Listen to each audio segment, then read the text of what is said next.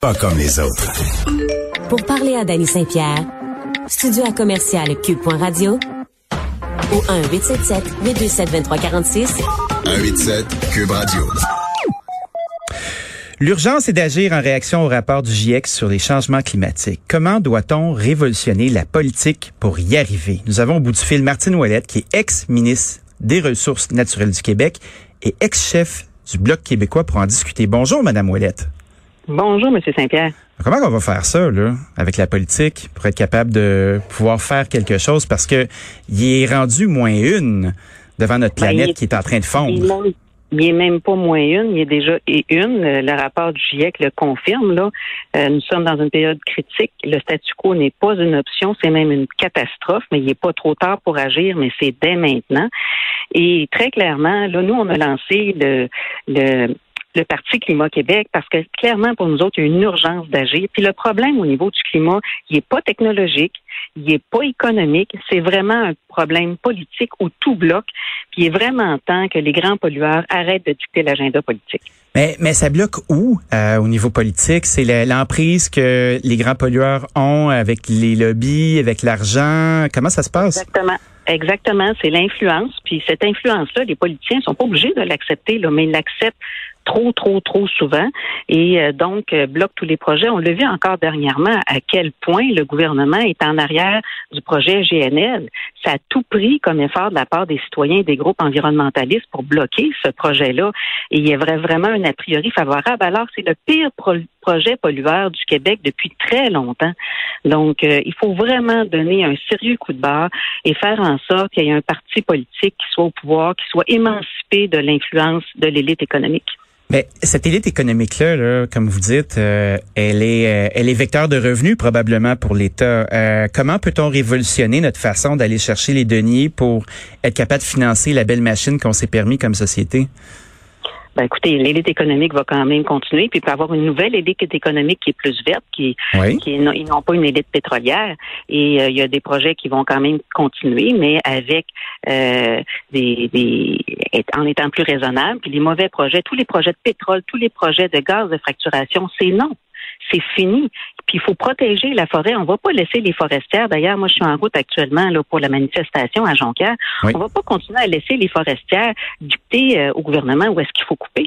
Ça n'a pas de bon sens. La forêt, elle est nécessaire pour être capable de, euh, au niveau des changements climatiques, faire une rétention euh, du monoxyde de carbone. Donc, euh, pas du monoxyde, du dioxyde de carbone. Donc, c'est essentiel de pouvoir protéger nos forêts. Donc, il y a vraiment un, un, un grand coup de barre. Et moi, j'ai eu l'occasion, un projet là, de, du tunnel à Québec. Oui.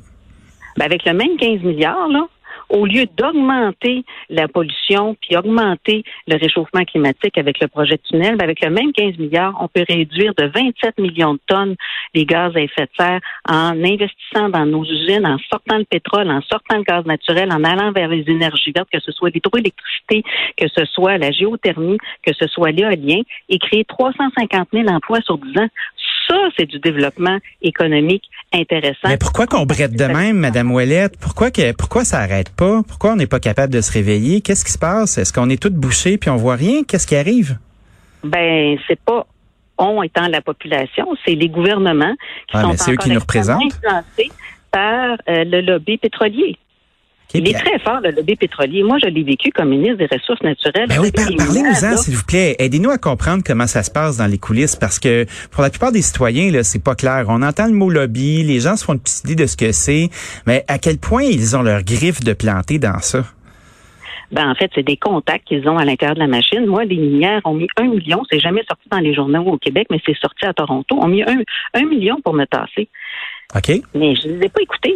J'ai quand même. Ils vous ont offert un million de dollars pour, vous- pour que vous puissiez partir.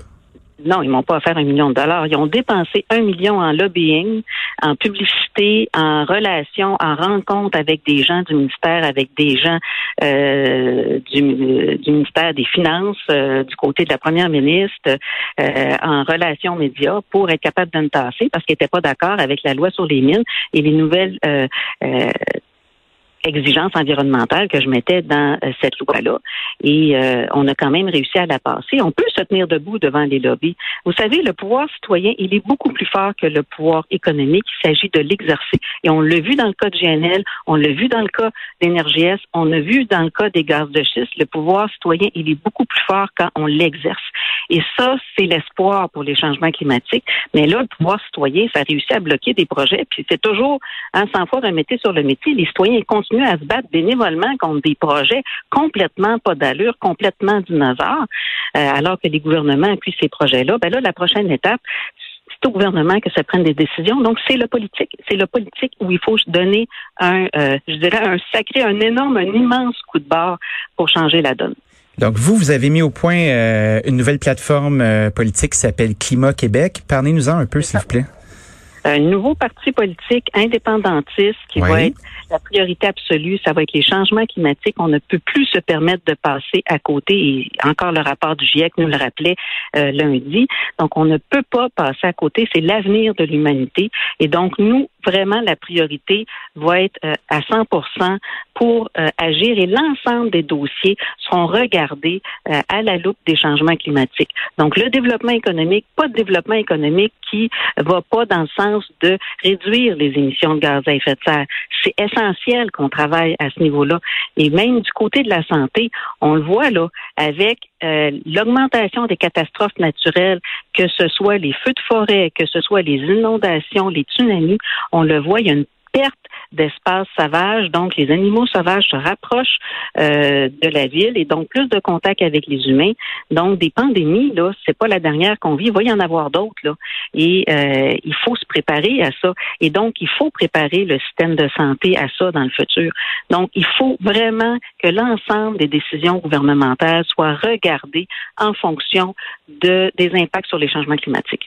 Madame Ouellette, merci beaucoup d'avoir passé un moment avec nous. On en a appris un petit peu plus. Je savais pas que vous étiez, euh, vous étiez fondé un nouveau parti politique. Je vais suivre ça avec grande attention. Puis je vous souhaite bon courage pour la, suite de votre lutte. Ben merci.